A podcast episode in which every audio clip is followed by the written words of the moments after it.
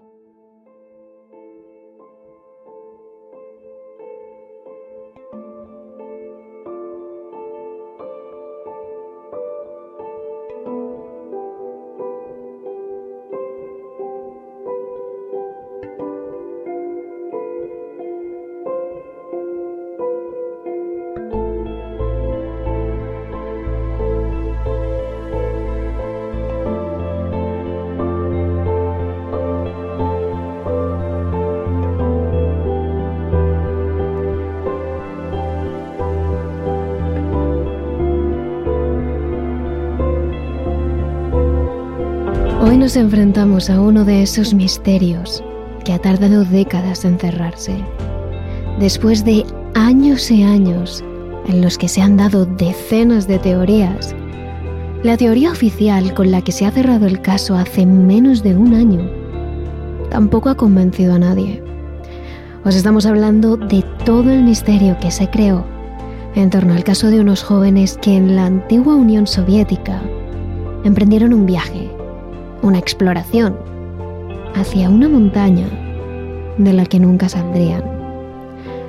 Para su muerte se han dado miles de explicaciones, pero ninguna que respondiera realmente a todas las incógnitas. Hoy, en Terrores Nocturnos, os contamos todos los datos, os damos todas las teorías y os dejamos que vosotros mismos decidáis qué os creéis y que no. Hoy, en Terrores Nocturnos, os hablamos del misterio del caso del Paso Yatlov.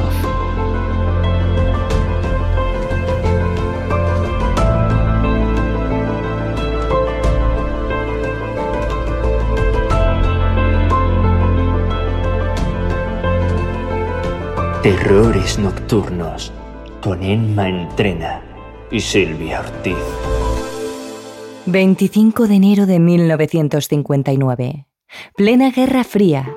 La URSS queda bajo el mando de Nikita Khrushchev, un premier que se consolida poco a poco, aunque no llega a tener nunca tanta mano como el todopoderoso dictador Joseph Stalin. Aún así, el conflicto con Estados Unidos se mantiene, latente. Bajo todo este contexto político, nueve jóvenes y un guía experimentado preparan una excursión para practicar esquí en un precioso enclave situado en plenos montes Urales. El objetivo era llegar a Otorten, una montaña situada entre la República de Komi y el Oblast de Sverdlovsk. Eran en total 10 jóvenes, 8 hombres y 2 mujeres. Y ninguno de ellos llegaba a los 25 años excepto el guía, que pasaba a los 38 precisamente para ser el más experimentado del grupo y el que más conocía el terreno, la montaña y las excursiones a los fríos montes rusos. Su nombre era Igor Dyatlov. Todos los demás eran jóvenes, llenos de vida, estudiantes de la Universidad de los Urales, en Ekaterimburgo. Y así los describe uno de ellos, Yuri Yudin, en National Geographic. El líder del grupo era Igor Dyatlov, un alpinista con mucha experiencia. Todos eran estudiantes o antiguos estudiantes de la universidad. El único de fuera era Solotaryov. Lo planearon como un viaje de relax, como un viaje idílico en el que pasarlo bien y esquiar. La excursión estaba planteada para enero, en medio del duro invierno ruso lo que hacía que la ruta se complicara subiendo hasta el nivel 3, la mayor dificultad de la montaña. Al grupo no le preocupaba, habían viajado antes juntos, habían ido a la montaña múltiples veces, eran esquiadores asiduos. Era una montaña escarpada, nevada, con difícil acceso y rutas complicadas, pero con unos paisajes preciosos. Y eso renovaba las ganas de los chicos. Poco les importó que su nombre en ruso, Gora Torten, significara literalmente no vayas allí, porque los jóvenes decidieron ir.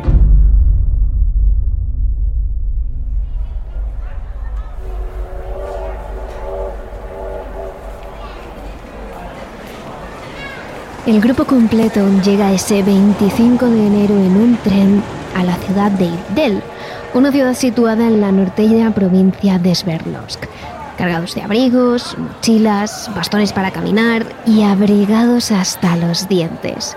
Desde ahí, todavía les queda ir en coche hasta Vidhai. Y allí, y así, por fin, comenzarán el viaje hacia la montaña de la muerte el día 27 de enero. Es en ese momento cuando Yuri Yudin, el hombre cuyo testimonio hemos escuchado hace tan solo unos minutos, termina su viaje. Yuri se lamenta de perderse esa aventura con sus amigos, pero una enfermedad le impide seguir adelante. Se encuentra mal y cree que solo va a ser una carga para el grupo. Así que en ese punto se despide apenado de todos sus amigos y les deja vivir solos la experiencia. En ese momento, Yuri Yudin no sabe que esa sería la última vez que viera a sus amigos, ni que esa enfermedad le salvó en realidad la vida. Finalmente el grupo de nueve emprende la marcha. Es en ese punto cuando comenzamos a contar la historia, siempre según la versión oficial, pues es de la que tenemos documentos. Según los diarios y las fotos que se conservan de la expedición, los jóvenes siguen su ruta sin problema hasta el 31 de enero. Es entonces cuando llegan al borde de una zona elevada de montaña, donde el mal tiempo les pilla desprevenidos y por eso, precisamente Daidlo, el guía, decide acampar allí hasta que el tiempo mejore y puedan empezar la escalada. El 1 de febrero, al día siguiente, los nueve jóvenes deciden ir al lado opuesto de la montaña, intentando esquivar el mal tiempo, la nieve, el frío, el viento y la poca visibilidad. Pero sucede todo lo contrario. La nieve arrecia y cae casi en horizontal por el viento. Se quedan los gorros de los jóvenes, empapa sus abrigos. Los bastones se clavan largos centímetros en ella y las botas cada vez les pesan más. Se hace difícil respirar, ver, seguir adelante. Son experimentados montañeros, pero las condiciones no son fáciles. Y finalmente, desorientados por estas condiciones, los excursionistas se pierden y acaban en un terrible lugar. En la cara superior de la montaña Kolat Sialk, la conocida como Montaña de la Muerte o Montaña de los Muertos. Según la versión oficial de las autoridades rusas, los jóvenes están completamente perdidos en esas condiciones. Y el cansancio es ya un factor importante.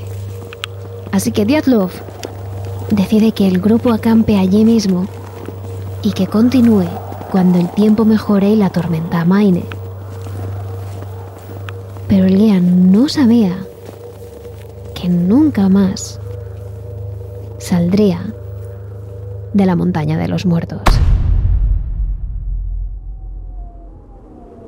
Curiosamente, durante esa noche, la noche del 1 de febrero de 1959, en un radio de 50 kilómetros de allí, decenas de personas reportan ver luces en el cielo, extrañas y brillantes luces, pero en eso ahondaremos luego. La preocupación por los jóvenes se levanta 11 días después, el 12 de febrero, Daidlov había acordado mandar un telegrama al club deportivo al que pertenecían los jóvenes cuando volvieran a Vizay, a más tardar el 12 de febrero. Pero el club no recibe noticias de los jóvenes. Aún así, aguanta la espera. Podría haber pasado cualquier cosa, que la ruta se complicara, que se entretuvieran, que el mal tiempo los retuviera más. Pero para el día 20 de febrero, las familias de los jóvenes empiezan a sospechar tanto retraso no es normal. La montaña es un lugar peligroso y sus chicos nunca han estado tanto tiempo sin dar señales de vida. Así que los propios familiares dan la voz de alarma. Poco después hay una completa partida de búsqueda que trata de localizar a los jóvenes a lo largo de los escarpados y fríos picos montañosos, compuesta por voluntarios. Y a ella se unieron el ejército, la policía, aviones y helicópteros muy pocos días después. Todo para encontrar al grupo de exploradores universitarios desaparecidos.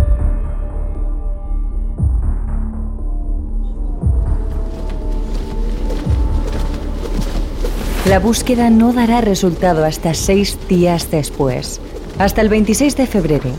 Los voluntarios pasan día a día recorriendo cientos de kilómetros en trabajosas caminatas bajo la nieve, el viento y las temperaturas bajo cero, hasta que dos de ellos, dos voluntarios, encuentran unas huellas de esquí que llevan hasta el primer indicio de los chicos, la tienda de campaña. Uno de ellos declara, Estaba medio derribada y cubierta de nieve. También estaba vacía y todas las pertenencias y los zapatos del grupo no estaban. Los voluntarios rápidamente se dan cuenta de que allí pasa algo extraño. Dentro de la tienda no hay nada, ninguna pertenencia del grupo, como si hubieran tenido todo el tiempo del mundo para recoger. Pero la tienda está desgarrada de dentro a fuera, como si los jóvenes hubieran salido apresuradamente. Seguramente huyendo de algo. Además, la tienda se encuentra en Kolatskial, en la montaña de los muertos. Una ruta aún más complicada que la que seguían los chicos, con peor tiempo y muy alejada de su camino. Diatlov era un guía muy experimentado. Nunca habría ido allí por voluntad propia. ¿Cómo había acabado allí? Era extraño. Pero todas las dudas se disiparon cuando encontraron ocho o nueve pares de huellas que se dirigían a un bosque cercano. Y allí se perdían. Los voluntarios siguieron las huellas de esquí, esperanzados, pero lo que encontraron les hizo perder toda la ilusión. Bajo una fina capa de nieve, resguardados tras un grueso árbol, se encontraban dos de los excursionistas. Un hombre y una mujer vestidos únicamente con la ropa interior. No llevaban ni botas ni guantes, simplemente la ropa interior. Y en sus cuerpos no parecía haber señales de lucha. Así lo cuenta Yuri Yarin. Dentro de la tienda estaba toda su ropa de abrigo y se habían dejado incluso las botas. Era muy raro. Salir sin ropa en pleno invierno es un suicidio. Si salieron de la tienda apresurados, pero con todas sus cosas porque allí no quedaba nada, ¿Dónde estaba su ropa? ¿Y por qué se la quitaron a esa temperatura? Las preguntas iban haciendo mella en los rastreadores poco a poco, pero no tenían tiempo de pararse. La búsqueda continuaba. A menos de 600 metros del árbol, los voluntarios encuentran otros tres cadáveres incrustados en la nieve. Al primero que ven es al propio Diatlov, el líder del grupo. Les llama la atención porque, al contrario que los dos cadáveres encontrados antes, Diatlov sostiene una rama en la mano y se mantiene en una posición defensiva, como si quisiera protegerse de algo, y una expresión de miedo o de rabia. El otro joven tenía un profundo golpe en el cráneo aunque no lo suficientemente profundo como para ser la causa de la muerte. Del último cadáver, el correspondiente a la chica, la investigación solo dice que presentaba un color corporal extraño. Pero según los voluntarios, los tres presentaban un color anaranjado en la piel, un color antinatural, y tenían el pelo grisáceo pese a ser jovencísimos. Según la autopsia, murieron de hipotermia mientras intentaban volver a la tienda de campaña, dice la investigación oficial. Es decir, los tres jóvenes, Dailop incluido, murieron de frío. Pero ¿y los que se encontraron en ropa interior? Según la autopsia, ellos también murieron de hipotermia, lo que les llevó a sufrir un trastorno conocido como paradoxial undressing, en el que los sujetos se pueden llegar a quitar la ropa en respuesta a las sensaciones percibidas de un calor que aparentemente quema. Es raro, pero puede pasar. La pregunta clave es, ¿por qué huyeron de la tienda y se internaron en lo más profundo de la montaña y del bosque, alejándose del calor del campamento y de su ruta marcada? Bueno, la versión oficial dice que fue por una avalancha. Los expertos y el propio Yuri el único superviviente, tienen claro que eso es imposible. Las condiciones de la montaña no permiten una luz, no tiene la inclinación suficiente. Esa teoría está totalmente descartada. porque en una pendiente tan ligera nunca podría haber una avalancha. Después de escuchar esa versión oficial absolutamente increíble para cualquiera que supiera un poco de montaña, algunos voluntarios empiezan a atar cabos sueltos y empiezan a sospechar. Lo primero es la posición en la que se encuentran los cuerpos. Perfectamente colocados, como en un escenario, como si no hubieran muerto allí, pero alguien los hubiera puesto. Así lo cuenta el hombre que descubrió los dos primeros cuerpos. Por la forma en que estaban colocados los cuerpos, creíamos que alguien los había puesto así intencionadamente. Era como una especie de montaje. También, de vuelta al campamento, le dan una vuelta a la imagen de la tienda. Y hay algo, aparte de que esté completamente vacía pero rajada de dentro hacia afuera, que les llama la atención. Y es que la tienda está mal montada, como si la hubiese montado un principiante, alguien que no lo hubiese hecho nunca, no montañeros experimentados y acostumbrados a acampar. No un hombre de la experiencia de Love, desde luego. Lo explica Keith McCloskey, autor del libro La montaña de la muerte. Parecía que la había montado alguien que no tenía mucha idea. Y eso no encaja con una persona experta como Igor Diatlov. Si juntamos todo eso con que la tienda estuviera fuera del rumbo, con una inverosímil teoría oficial, cuerpos en ropa interior, cuerpos en posición de defensa y con un extraño color, los voluntarios comienzan a darse cuenta de que algo falla. Las sospechas se hacen aún más fuertes cuando siguen la búsqueda y encuentran dos objetos. Un bastón de caminar y una linterna. Dos objetos muy normales para esquiadores si no fuera porque ninguno de ellos está en el inventario de los chicos. Y nadie puede reconocerlos. No son suyos. No es de los chicos. Entonces, ¿cómo han llegado hasta allí? La única teoría que tiene sentido es que allí hubiera alguien más. Además, y lo más inquietante, el propio Yuri Judin, que participó en la búsqueda, contó en una entrevista hace pocos años que en la escena encontró una ropa de apariencia militar que no era de sus amigos.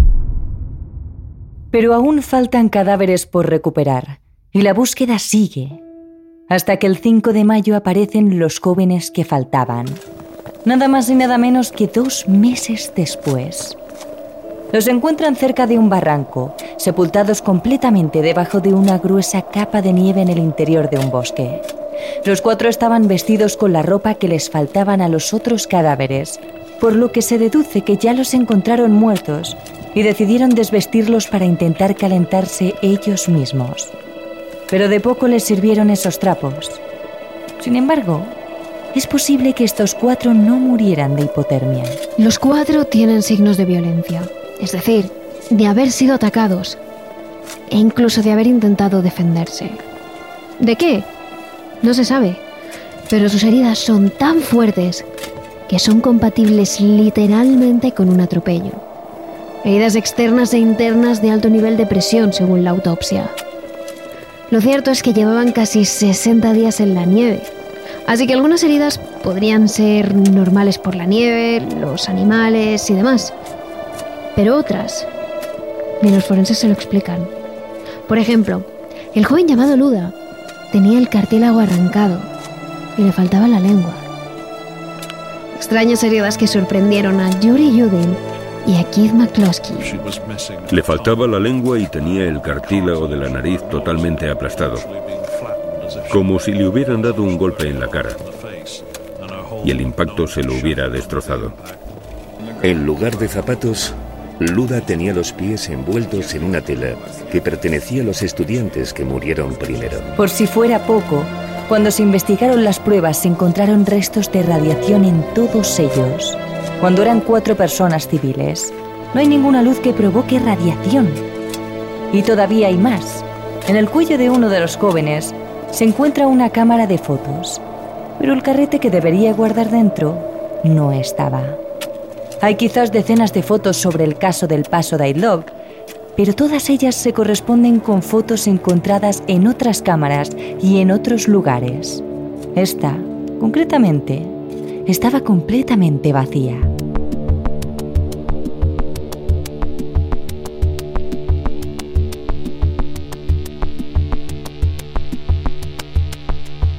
En este punto, repasamos lo que se encontró en la búsqueda. Recopilamos. Se encuentran los ocho cadáveres, unos en ropa interior, otros medio vestidos y los últimos con la ropa de los anteriores. Todo esto a una temperatura media de entre menos 26 y menos 35 grados centígrados. Todos ellos a una distancia de no más de 600 metros. En principio muertos por hipotermia, pero algunos con heridas ya internas o externas, e incluso con signos de haberse defendido, como Diatlov. La tienda está mal montada, vacía, desgarrada y fuera de ruta. Hay ocho o nueve pares de huellas que llevaban hasta los cadáveres. Una cámara sin carrete. Y una linterna, un bastón y ropa militar que no son de los chicos.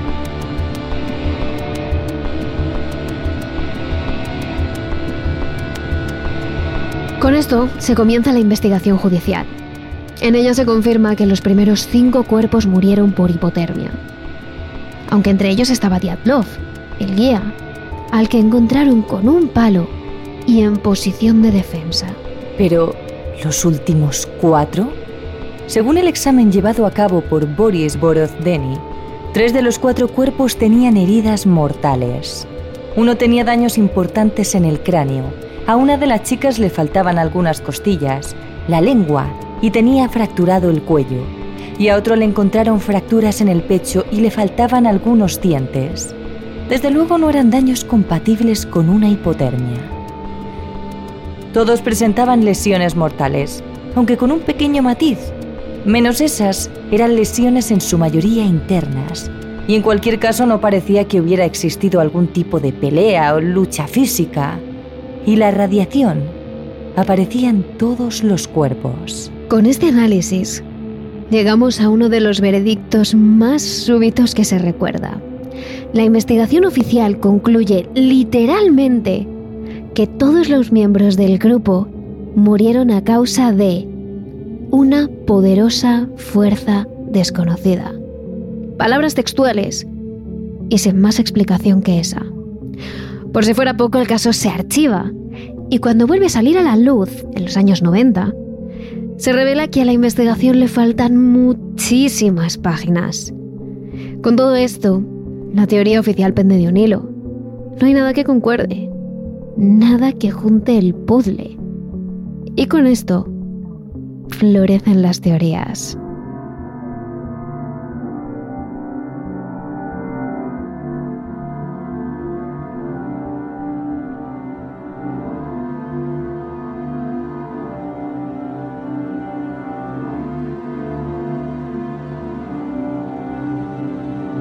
Algunos, y fue la primera teoría, aunque fue descartada, dicen que los responsables de la muerte fueron los Mansi, una tribu indígena que vivía a unos 80 o 100 kilómetros de allí y que consideraban la montaña de los muertos un lugar sagrado.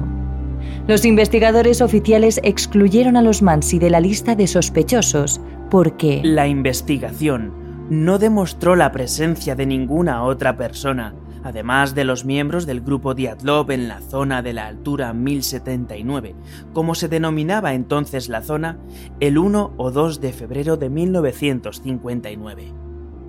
También se concluyó que el pueblo Mansi, que vivía a 80-100 kilómetros de este lugar, era pacífico con los rusos, proporcionando a los turistas alojamiento, asistencia, etc el lugar donde murió el grupo se considera inadecuado para la caza y el pastoreo de renos en el invierno. Según el informe oficial. Pero algunas teorías no los descartan, porque en 2019, Anatoly Stepochkin, un residente de la zona, afirmó en la televisión nacional que un mansi local le confesó que era su gente la que había matado a los excursionistas. Según él, le confesó. Los turistas violaron nuestro lugar sagrado. Cuando los chamanes se enteraron de ello, eh, llamaron a los cazadores para que los localizasen. Cuando los miembros del grupo de Adlov se fueron a dormir, los chamanes llegaron a la tienda y hechizaron a los excursionistas. Al rato, todos estaban muertos. Si nos hacían mal, respondíamos con maldad. Así que la teoría de que los Mansi les asesinaron, con magia negra o no, no es descartable. Y después de esto, la teoría oficial se mantenía en lo mismo. Los jóvenes se desorientaron, pusieron la tienda en el sitio equivocado, les sorprendió una luz y murieron por el frío. Así, lo reafirmó el gobierno ruso hace tan solo un año, cuando volvió a cerrar el caso. Pero hay otra teoría, quizás más creíble. En 2013, el investigador original del caso decidió sacar a la luz información que no había revelado hasta entonces.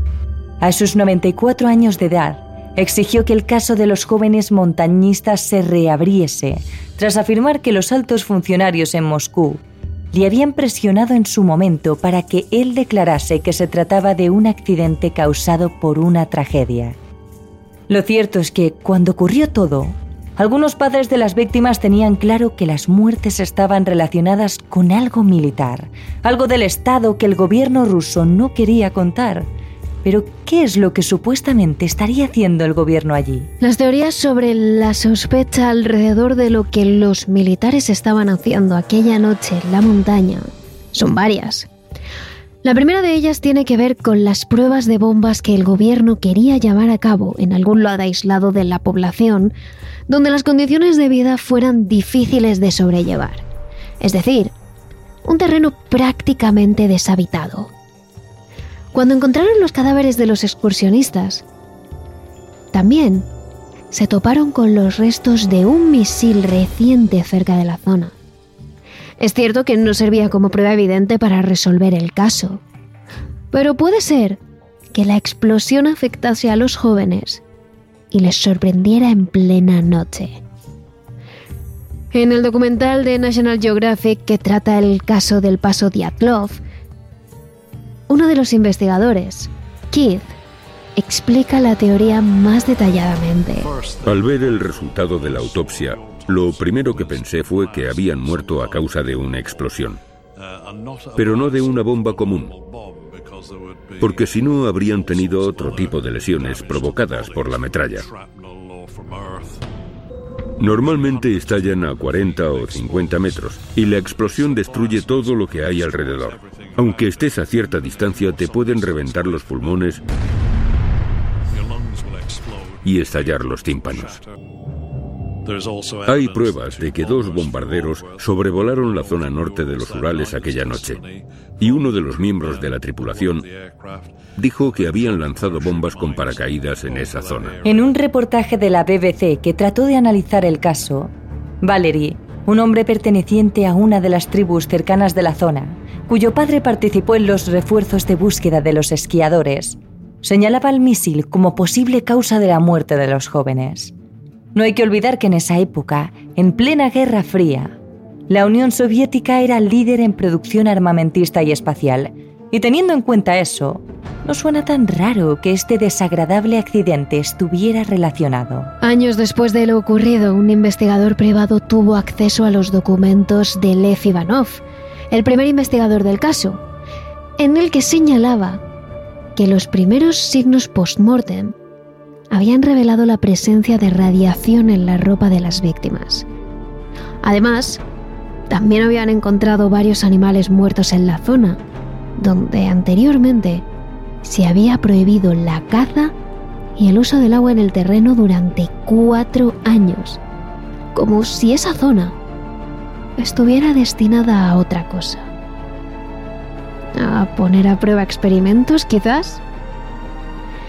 Pero lo peor de todo es que algunas de las personas que han estudiado el caso aseguran que donde se encontraron los cuerpos de los montañistas no era donde realmente murieron, sino que fueron llevados hasta allí posteriormente para hacer parecer que todo aquello había sido debido a otro accidente.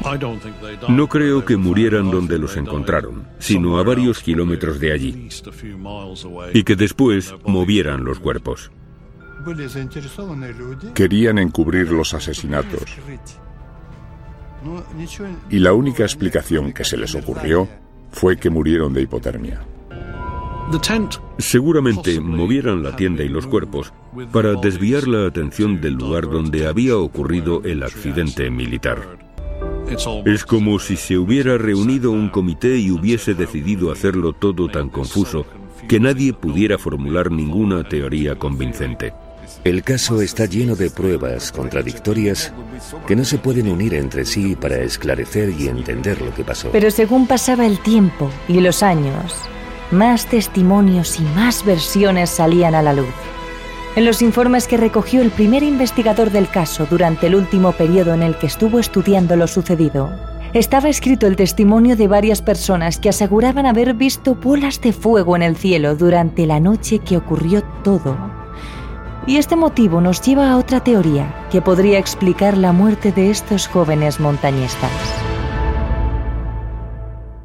Existe un extraño fenómeno que se da muy pocas veces en la naturaleza, pero que puede crear esferas luminosas que levitan unos metros durante unos segundos para luego apagarse. Según los científicos, estas bolsas de fuego pueden tener desde el tamaño de un guisante hasta varios metros de diámetro. Y como su propio nombre indica, si esta esfera ardiente se pone en contacto con cualquier ser vivo, puede causarles graves quemaduras e incluso la muerte. Los científicos aseguran que para que se cree esta bola, hacen falta dos ingredientes básicos. Hacen falta dos cosas básicas para que se forme una esfera luminosa, que en la atmósfera haya muchas partículas en suspensión y una fuente de alta energía, como por ejemplo un rayo. Aunque parezca algo prácticamente imposible, existe un incidente que ocurrió allá por el año 1998 a otros excursionistas, que acabó con la vida de uno de ellos a causa de una de estas bolas. Vladimir Kaukubenko, uno de los protagonistas que vivió aquello, asegura que esa noche todos dormían juntos en la misma tienda de campaña. Estaban en un lugar inhabitado, completamente solos, y por si fuera poco, la noche que ocurrió todo el tiempo empeoró mucho. Grandes ráfagas de viento golpeaban la tienda de campaña y cada pocos segundos el oscuro cielo se iluminaba con un rayo seguido del sonido de un relámpago que sobresaltaba a los excursionistas. En un momento dado, Vladimir se despertó porque algo le deslumbró. No era un rayo, era algo distinto. No podía mover las manos ni las piernas. Era como si estuviera paralizado y tenía mucho miedo. Después entró en contacto directo con nosotros. En ese momento la esfera de magma atravesó la tienda de campaña y se aproximó tanto a los excursionistas que comenzó a quemarles la piel. Dolía muchísimo. Era como si me estuvieran quemando con un soplete. El olor a carne quemada invadía el ambiente y hacía mucho calor. Debido al dolor intenso de las quemaduras, Vladimir perdió el conocimiento y poco después, aquella esfera, al igual que había aparecido de pronto, desapareció sin dejar rastro. En cuanto recobré el sentido, intenté pensar en qué podíamos hacer. Tenía la pierna y otras partes del cuerpo muy quemadas. Aquella bola me había rozado ocho veces. En ese momento, Vladimir alcanzó la radio y pidió ayuda a los equipos de rescate. Tenían gran parte de la piel de su cuerpo totalmente carbonizada, y su compañero, que había sufrido todavía más que él, no respondía. Finalmente el equipo de rescate verificó su muerte cuando llegaron a la cabaña. Al resto de compañeros les llevaron al hospital para hacerles injertos de piel, ya que habían perdido gran parte de esta. Si lo relacionamos con lo sucedido en el paso de Daitlov, Quizás podría ser una de las causas por las que los jóvenes murieron. al intentar huir de aquella esfera de fuego que podría haber pasado muy cerca de ellos, hizo que los jóvenes se desorientaran y acabaran muriendo. Pero es que eso no explica que algunos de ellos aparecieran sin ojos y otro de ellos sin lengua.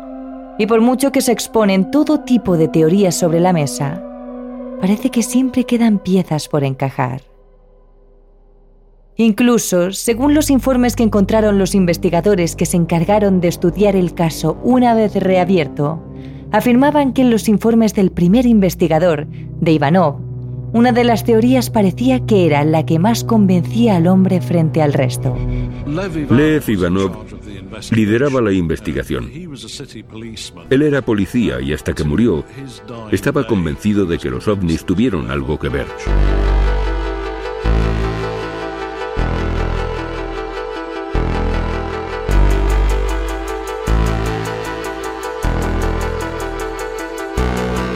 Lo cierto es que actualmente existen más de 75 teorías alrededor del caso. Todas ellas parecen resolver algunas de las cosas que ocurrieron aquella noche, pero como hemos dicho, dejan destapadas otras piezas que quedan sueltas.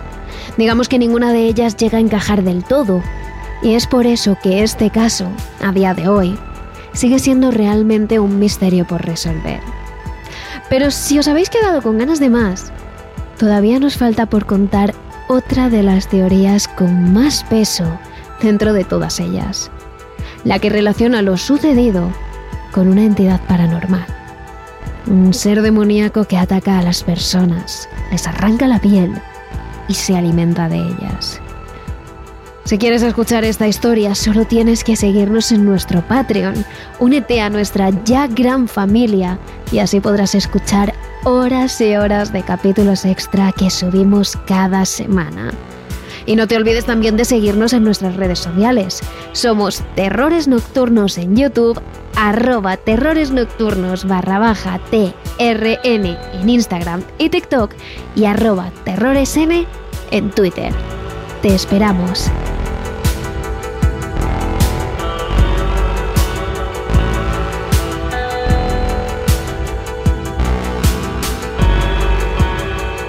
Nocturnos, realizado por David Fernández Marcos.